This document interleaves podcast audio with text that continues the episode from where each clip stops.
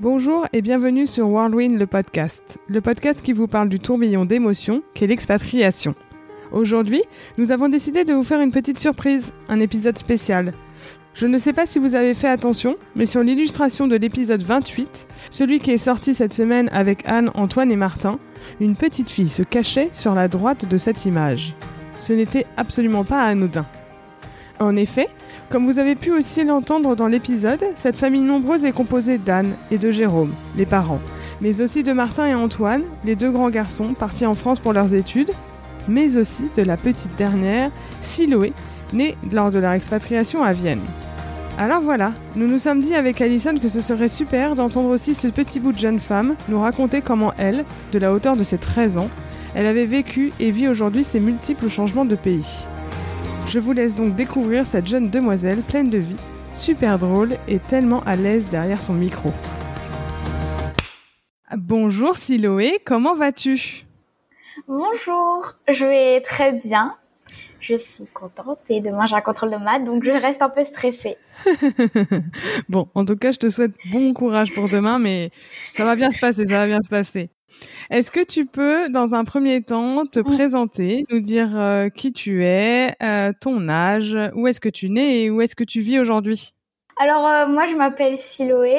J'ai eu 13 ans en mars et je vis à Pointe-Noire. Je suis née à Vienne, en Autriche. J'ai deux frères et j'ai de la famille en France, mais pas de famille ici. Est-ce que tu peux déjà nous parler un petit peu de tous les pays que tu as fait en expatriation? Alors, moi, j'ai vécu dans trois pays différents. Euh, donc, j'ai vécu en Autriche, au Vietnam, ainsi que qu'au Congo, donc cette année. Mhm. J'ai jamais vécu en France, par contre, donc je sais pas trop ce que ça fait de vivre dans mon pays natal. J'ai toujours été habituée à vivre dans des pays étrangers. Je me rappelle pas tellement de Vienne. Je me rappelle même pas du tout de Vienne parce que je suis partie quand j'avais 3 ans et je suis restée euh, presque 10 ans au Vietnam, 9 ans environ. Et donc là, c'est ma première année euh, au Congo, voilà. Et du coup, oui, tu, donc tu me dis que tu es née à Vienne, mais que tu te souviens pas spécialement de ta vie là-bas. T'as, pas aucun souvenir de ta vie euh, en Autriche? Hmm, Je me rappelle juste un tout petit peu de la crèche Hmm. Sinon, je sais même plus comment parler autrichien en fait. Je sais juste chanter joyeux anniversaire, donc un des vagues souvenirs d'enfance. ok, ok.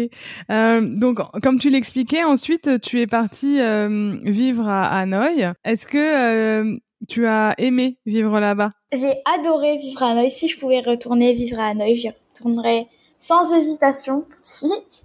Prendre un avion, ça me dérangerait même pas j'aimais bien en fait l'ambiance du pays et le fait qu'il y ait toutes, tous mes amis depuis mon plus jeune âge.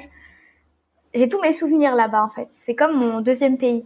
Tu peux nous raconter quelque chose que tu as fait à Hanoï? Euh, Alors, que j'ai fait donc, j'ai commencé le foot là-bas. Ah, et j'en fais depuis 4 ans maintenant. J'ai commencé le foot. On a fait, on a créé une équipe de filles. Ça, ça m'a bien marqué. C'était super. J'ai un souvenir avec mon, mon grand grand frère Martin. Une fois, on s'était baladé sous la pluie et on s'était euh, jeté un bac de glaçons dessus. Je sais pas hmm. pourquoi, mais ça m'avait marqué. Et on a toujours aimé se balader dans la pluie.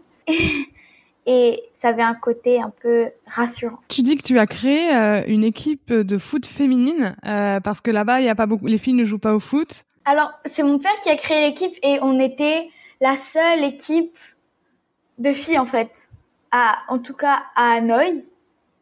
Et donc, euh, on se retrouvait dans une ligue contre que des garçons. Donc au début, c'était un peu dur, mais euh, on se battait et à la fin, on s'en sortait bien au final. C'est vrai, vous avez gagné déjà? Sur le nombre de tournois qu'on a fait, on n'a pas gagné. Mais on s'est déjà, par exemple, sur 10 équipes, je pense que la le meilleur classement qu'on ait fait, ça devait être sixième mais on était déjà fiers parce que nous, on avait, on, enfin, on commençait le foot depuis un, deux ans, voire trois, pas plus. Alors que on avait des adversaires qui jouaient depuis leur plus jeune âge, mais on était fiers. On restait fiers. On arrivait à marquer quand même. Est-ce que tu dirais que euh, ton pays de naissance te manque ou euh, pour toi presque ton pays de naissance est Hanoï? Je dirais presque mon pays de naissance, c'est Hanoï. Même si j'aimerais bien aller vivre à Vienne, mais j'ai vraiment plus de souvenirs. Donc je sais vraiment pas ce que ça fait là-bas, la vie là-bas. C'est comme un nouveau pays que je découvre.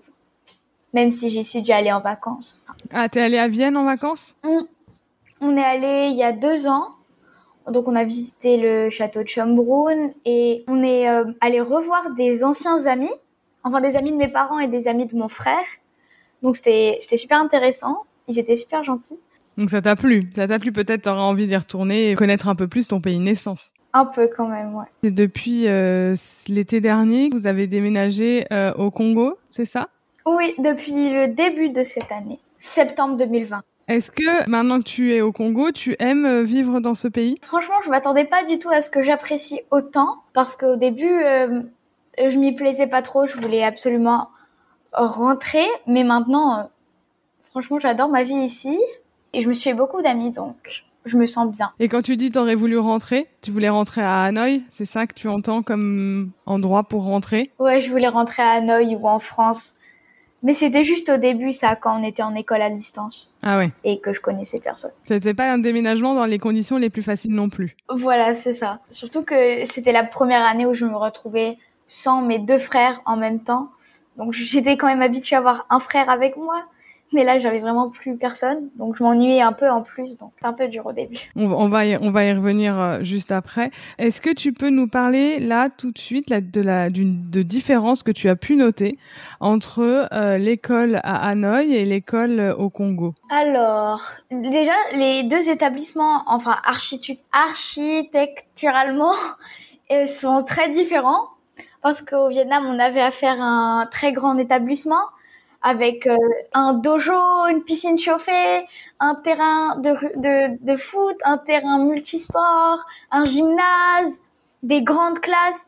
Et là, je suis arrivée, enfin, l'établissement, il est pas petit, mais hum, les classes, en tout cas, c'était la, la moitié, voire un tiers des classes qui, enfin, une classe ici, c'était même pas la moitié d'une classe à Hanoï. Donc déjà, ça, ça m'avait choqué. Mais euh, l'établissement, ce que j'apprécie plus ici, c'est qu'il y a plus de verdure. Alors qu'à Neuilly, il y avait moins de verdure, enfin, il y avait moins d'arbres, c'était plus euh, des murs ou des bambous. Et sinon, du côté des élèves, etc. Alors, au Vietnam, franchement, personne faisait vraiment attention à comment on s'habillait.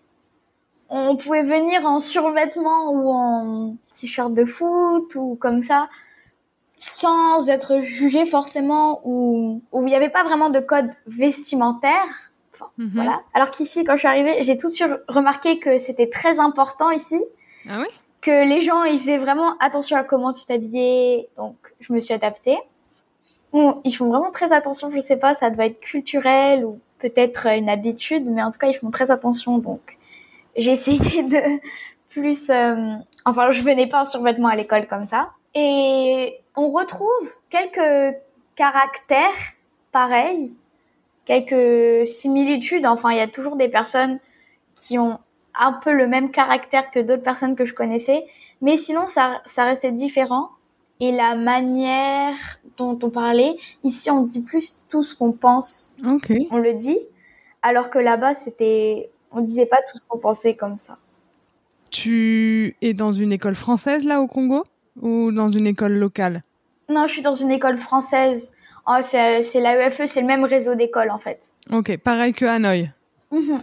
Et du coup, tu as des... beaucoup de Français, tu as des personnes de toute nationalité. Comment tes classes, elles sont composées de quel type de personnes? J'ai entendu dire que avant, enfin avant le Covid, il y avait énormément de Français, mais euh, en fait, ils ils travaillaient tous à Total, mais ils sont tous partis en France à cause du Covid. Ils ont perdu 300 élèves et c'était tous des Français.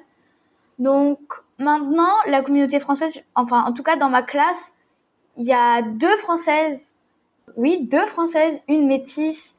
Enfin, deux ou trois métisses et le reste, ils sont, euh, je crois, ils sont de nationalité locale. Je pense qu'ils sont euh, congolais. Euh, et dans les autres classes, c'est pareil il n'y a pas vraiment trop de diversité non plus. Parce que contrairement à Hanoï, j'avais des amis qui étaient moitié allemandes, moitié espagnoles. J'avais des amis équatoriennes, j'avais des amis euh, indiens et français. Alors que là, c'est plus soit du continent européen, soit du continent africain. Ok. Enfin, la France ou le, le, le Congo. Ça t'a apporté quoi d'être avec des gens de tout horizon, de toute nationalité comme ça? J'ai l'impression que, que ça m'a plus ouvert l'esprit parce que des fois, je parle avec... Euh, j'ai déjà parlé à des gens en France avec des amis de mes amis qui habitent en France. Et donc, euh, j'ai l'impression que je connais culturellement, je suis plus ouverte. Enfin, je, ça va pas me sembler bizarre. Enfin, quelque chose qui paraîtrait tout à fait bizarre, euh, enfin paranormal pour, par exemple, mon grand-père ou ma grand-mère ou ma tante, resterait totalement normal pour moi. Et les clichés, les soi-disant clichés des, par exemple, des Français sur les Africains ou les Asiatiques, pour moi, ça semble, c'est fou parce que c'est, c'est pas du tout ça, en fait. C'est, c'est bizarre. Enfin, rien de m'entendre, je me dis, c'est quoi cette bêtise?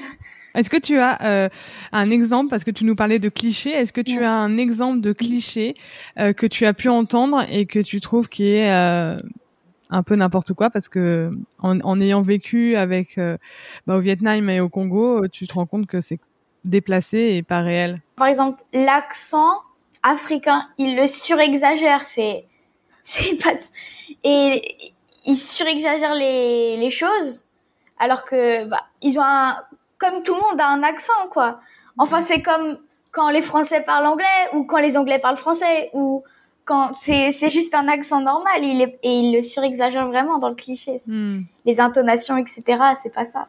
Et par rapport au Vietnam, à Hanoï, est-ce que tu as quelque chose là qui te vient en tête? Alors, peut-être, ils arrêtent pas de dire que les Asiatiques ont la peau super jaune ou jaune. Moi, j'ai jamais, jamais vu quelqu'un avec la peau jaune. Je sais pas peut-être euh, bronzé, mais pas jaune, pas jaune du tout. D'ailleurs, est-ce que tu peux me dire un peu euh, combien de langues tu parles? Euh, Je parle couramment le français et l'anglais déjà. Je parle un tout petit peu de vietnamien. C'est un peu dur. J'ai commencé l'espagnol cette année et je pense que je vais prendre chinois l'année prochaine. Waouh Attends, tu te rends compte un peu? Tu te rends compte un peu de toutes les langues? Bah, je, ne parle pas couramment de toutes ces langues. Hein. Je parle couramment juste anglais et français, mais après, je parle un peu de chaque langue. Ouais, mais c'est déjà génial. Attends, déjà, rien que de parler couramment français anglais, c'est déjà génial. Surtout qu'en plus, on note quand même que tu n'as jamais vécu euh, dans un pays anglophone. Et tu apprends quand même un peu les langues locales et voir, voir plus. euh, ça, ouais. Enfin, Ouais, c'est vrai. C'est vrai, c'est vrai. Alors, on va parler un petit peu maintenant de ta relation avec tes frères. Tu nous disais tout à l'heure que euh, tu avais déjà eu l'habitude d'avoir un frère qui n'était plus là, mais tu avais toujours ton second frère. Est-ce que tu peux nous dire déjà, donc, tu étais euh, à, donc tu es né à Vienne, tu es allé à Hanoï et euh, sur la fin de ton expatriation à Hanoï, ton grand frère Martin est parti déjà de la maison. Comment t'as pris ce premier départ? Je me rappelle quand on, lui a dit au revoir pour la dernière fois, on est parti dans le taxi. Donc, sur le moment, c'était vraiment dur. Enfin, euh, c'était émotionnel en tout cas. Puis ensuite, je me rappelle que dans les, dans les semaines, etc., qui suivaient, c'était aussi un peu dur. Je pleurais assez souvent. Et pendant toute une année, il y avait des périodes où il me manquait plus. Et en fait, il y avait des périodes où je où j'avais vraiment besoin de l'appeler, etc. Il y en avait d'autres où je m'habituais un peu plus, mais ça, il y avait toujours des hauts et des bas. Hmm. Quand tu es euh, parti au Congo euh, avec tes parents, eh bien ton deuxième frère Antoine n'a pas suivi. Il est rentré en France pour ses études. Comment ça a été euh, ce deuxième départ, quoi, cette deuxième séparation Comme tu disais, vous étiez souvent à mm. trois, puis deux, et là, tu étais toute seule? Bah, c'était tout aussi dur. Et puis là, spécialement parce que je me retrouvais vraiment seule, seule, seule. Donc, je m'ennuyais beaucoup. Enfin, j'avais plus personne avec qui euh, chamailler ou, ou aller embêter ou juste euh, aller dans la chambre. Enfin, voilà, c'est ça. Je me retrouvais vraiment seule. Donc, au début, je me rendais pas trop compte de ce que, ce que ça pouvait vraiment faire sur long terme. Puis ensuite, c'était, c'était dur. En, je les appelais très souvent. Je pleurais assez souvent. Mais hmm. ensuite, on s'habitue forcément. Et j'ai pris d'autres habitudes. Je vois plus mes amis, du coup. Je, prends plus de temps à inviter des gens ou à aller chez des gens. et on s'habitue, mais ça reste, je reste un peu seule. Enfin, ça me fait bizarre même au bout de six mois. J'imagine, parce que ça faisait peut-être beaucoup aussi, euh, départ plus pour le Congo et euh, sans ton frère. Ouais, voilà, c'était ça. On a additionné tout, on a additionné plus voir mes frères, nouveau pays, nouveaux amis, nouvelle maison, nouvelles habitudes. c'était un peu trop d'un coup, je pense. Ouais, tu m'étonnes. Et comment est-ce que tu, tu as fait pour aller mieux, pour, euh, pour accepter tout ça? Déjà, j'avais une voisine qui était en cinquième, donc elle, déjà, je l'ai vite connue au bout de quelques jours, même pas. Et puis j'avais une amie, donc en fait ses parents étaient profs, on était dans la même classe, et donc nos parents sont devenus amis, puis du coup je suis allée chez elle, et on est devenus très très amis. Donc déjà ça, ça me faisait quelques amis, puis ensuite j'ai connu les amis de leurs amis. Mhm. Donc euh, tout d'abord on s'est connus par WhatsApp, puis ensuite par Zoom, puis ensuite on s'est vu en vrai, et en vrai je me suis fait plein d'autres amis. Donc c'était un peu ça le remède. Enfin, je me sentais moins seule. Je me sentais plus euh, entourée, on va dire. Et j'essayais le moins possible euh, de penser à tout ça. Vous vous appelez souvent avec tes frères? On échange encore, oui, c'est sûr. Souvent, ça dépend des, ça dépend des périodes. Alors, euh, en ce moment, c'est un peu dur parce que, enfin, à chaque fois qu'on propose des appels, il y en a un ou l'autre qui n'est pas disponible pour ci ou cette raison. Mais au moins toutes les deux semaines, on s'appelle. Et souvent, il y a un appel de, enfin, euh, je les appelle au moins une fois par semaine. Ça va. ça va, ça va, ça va. Ça t'arrive à avoir des nouvelles. Comment est-ce que tu as réagi quand tes parents t'ont annoncé que tu allais partir au Congo? Alors, en fait, je savais déjà qu'on allait partir, mais c'était pas tout à fait sûr. Donc, je savais qu'ils allaient qu'ils postulaient pour le Congo moi, j'étais assez contente parce que ça faisait un nouveau départ et c'était bien de changer. Vu le nombre d'années qu'on était resté au Vietnam, euh, je pense que c'était bien de découvrir un nouveau pays, etc. Donc moi, je l'ai assez bien pris en fait. J'étais, je l'ai pas du tout mal pris, ni j'étais pas du tout en larmes, etc. J'ai juste, euh, je me suis dit, tiens, ça va faire quand même bizarre à la fin de l'année de quitter mes amis, puis surtout euh, d'arriver au Congo et euh, de connaître personne et de voir me faire des amis. Parce que c'était un peu comme si c'était la première fois que je déménageais, enfin, que dans un nouvel établissement en fait. Hmm. Je savais pas trop à quoi m'attendre. Ouais, c'est pas facile. Et du coup, tu as réussi à garder contact avec tes copines ou tes amis d'Hanoï? Hmm, euh, Oui, la plupart en tout cas, oui, je leur parle encore. Après, il y en a, enfin, forcément, il y en a que, il y en a à qui je parle plus trop, je parle encore, bien sûr, euh, je les appelle de temps en temps, etc. Et y en, mais il y en a avec qui je, avec, avec qui euh, je parle toujours autant. Enfin, quand même, pas autant, mais beaucoup. Et tu prévois d'y retourner un peu? Peut-être pas cette année, j'entends bien, mais euh, pour les retrouver? J'espère, j'espère. Mon père, en tout cas, il a parlé de l'été prochain, s'il n'y a plus le Covid ou quelque chose comme ça. Enfin, pas l'été qui arrive, hein, l'été encore d'après ou encore d'après. Mais ça, c'est un peu compliqué parce que les, les, frontières, elles sont fermées. Ça fait un an qu'elles sont fermées, les frontières. Donc, on peut pas rentrer dans le pays. On peut, si on sort, on peut plus rentrer. En gros. Donc, c'est un peu compliqué. Oui, sacré Covid. Mais bon, au moins, ce qui est chouette quand même, c'est que tu vois que tes parents, euh, bon, ça a fait grande partie de ta vie, grande partie de leur vie. Donc, c'est cool quand même que tu te dises que, bah, vous allez y retourner. C'est, c'est rassurant pour toi, peut-être. Oui, c'est assez rassurant, ça. Mais bon, après, je me fais pas trop de soucis. Je vais bien y retourner un jour quand même. Hmm. Euh, est-ce que tu dirais que euh, pour toi, c'est difficile de t'adapter dans les, nouveaux pays que tu fais? Alors, j'ai bien compris que Hanoï, tu te souvenais pas du changement de pays, mais on va parler du coup de, bah, du passage de Hanoï à, au Congo. Euh, non, c'était à part juste le début en distanciel, j'avais des hauts et des bas, mais sinon ça allait. J'ai pas vraiment euh, eu des problèmes d'intégration ou quoi que ce soit je me suis vite fait un groupe d'amis. Ensuite, euh, j'ai fait plein de connaissances. J'ai vraiment pas eu de problème. Enfin, juste, euh, voilà, juste à part euh, le, le changement d'un coup assez brutal qui m'a un peu perturbé les, les deux premiers mois, voire voilà, mais sinon ça allait. Est-ce que tu peux me dire ce que, d'après toi, l'expatriation t'apporte? C'est sûr que ça apporte un peu plus de culture, enfin en tout cas de ce que j'ai l'impression. Puis ensuite, euh, ça me permet de découvrir de nouveaux pays. Et là, c'est génial parce que je voyage beaucoup. j'ai fait j'ai voyagé dans beaucoup de pays et c'est ce que mes cousins par exemple rêveraient de faire eux qui n'ont pas enfin à part en France ils n'ont pas vraiment voyagé dans d'autres pays nouveaux dans d'autres continents etc alors que moi bah je voyage un peu partout c'est un avantage déjà et aussi on découvre de, de des plats différents et moi j'aime bien manger du coup, ça me permet de goûter euh, de nouveaux plats, etc. Et donc ça, j'aime ça. Alors attends, on va parler un peu cuisine rapidement. Euh, ta maman ou ton papa, parce que ça se trouve les deux cuisinent, ils cuisinent local ou ils cuisinent euh, français? Non, c'est même pas eux qui cuisinent. On a une, on a une cuisinière, on a une ménagère en fait. D'accord. Ok. c'est même pas eux, parce que quand c'est eux qui cuisinent, ils font des pâtes, hein, faut pas croire. c'est pas des grands chefs cuistots. Enfin, ma mère sait faire des bonnes, des bonnes, des bons desserts. Ah. Et mon père des bonnes pizzas et des bonnes lasagnes. Ah bah quand même. Mais c'est pas, c'est pas encore ça sur les plats locaux, etc. locaux, etc. Et du coup, as... vous aviez aussi une personne qui travaillait pour vous à Hanoï pour la cuisine? Oui. Ok, mhm. du coup, elle vous, elle, elle vous fait que des plats locaux. Elle fait, oui, en fait, elle fait des deux ça alterne. Mais donc ça dépend en fait. Euh, ici, elle fait beaucoup de poissons, mmh. poissons et après bien sûr des fois euh, elle fait des plats euh, européens, etc. Mais en tout cas, ce qui change beaucoup dans la nourriture, c'est que avant moi je pouvais même pas manger un peu de poisson et maintenant j'en mange tous les midis.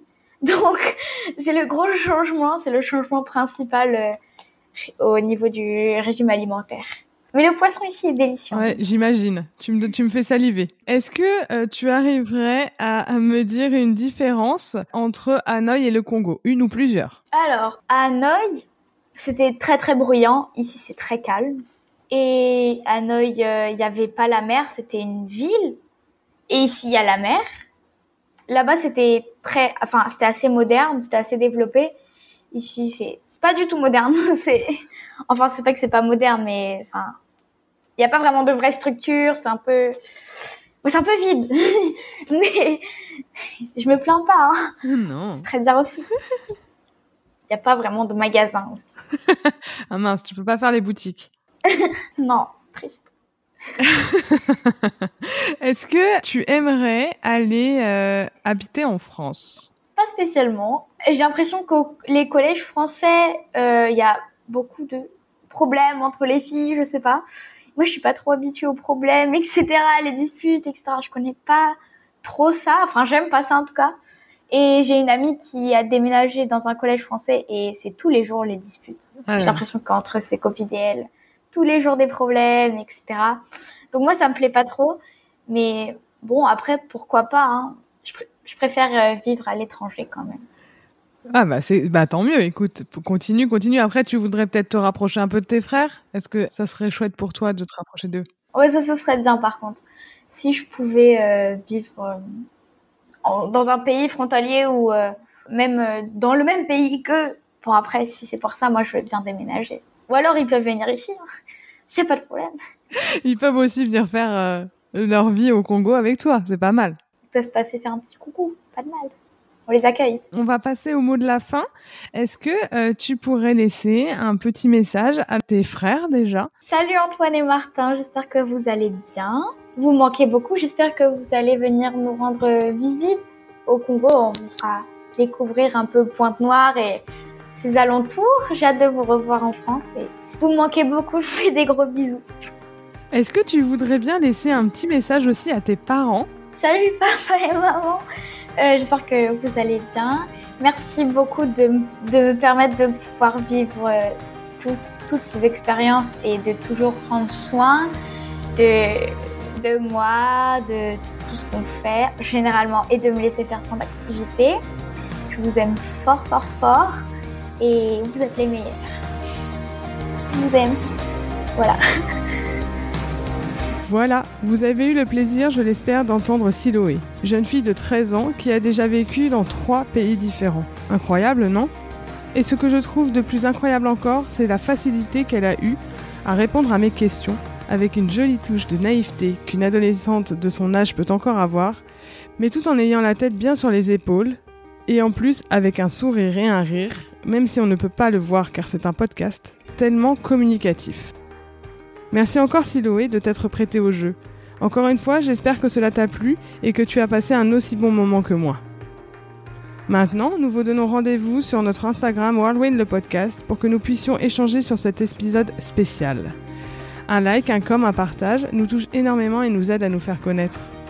Aussi, si le cœur vous en dit, laissez-nous un commentaire et 5 étoiles sur Apple Podcast ou votre plateforme d'écoute. C'est aussi un véritable coup de pouce pour notre podcast. On vous dit à jeudi prochain pour le prochain épisode. À très bientôt.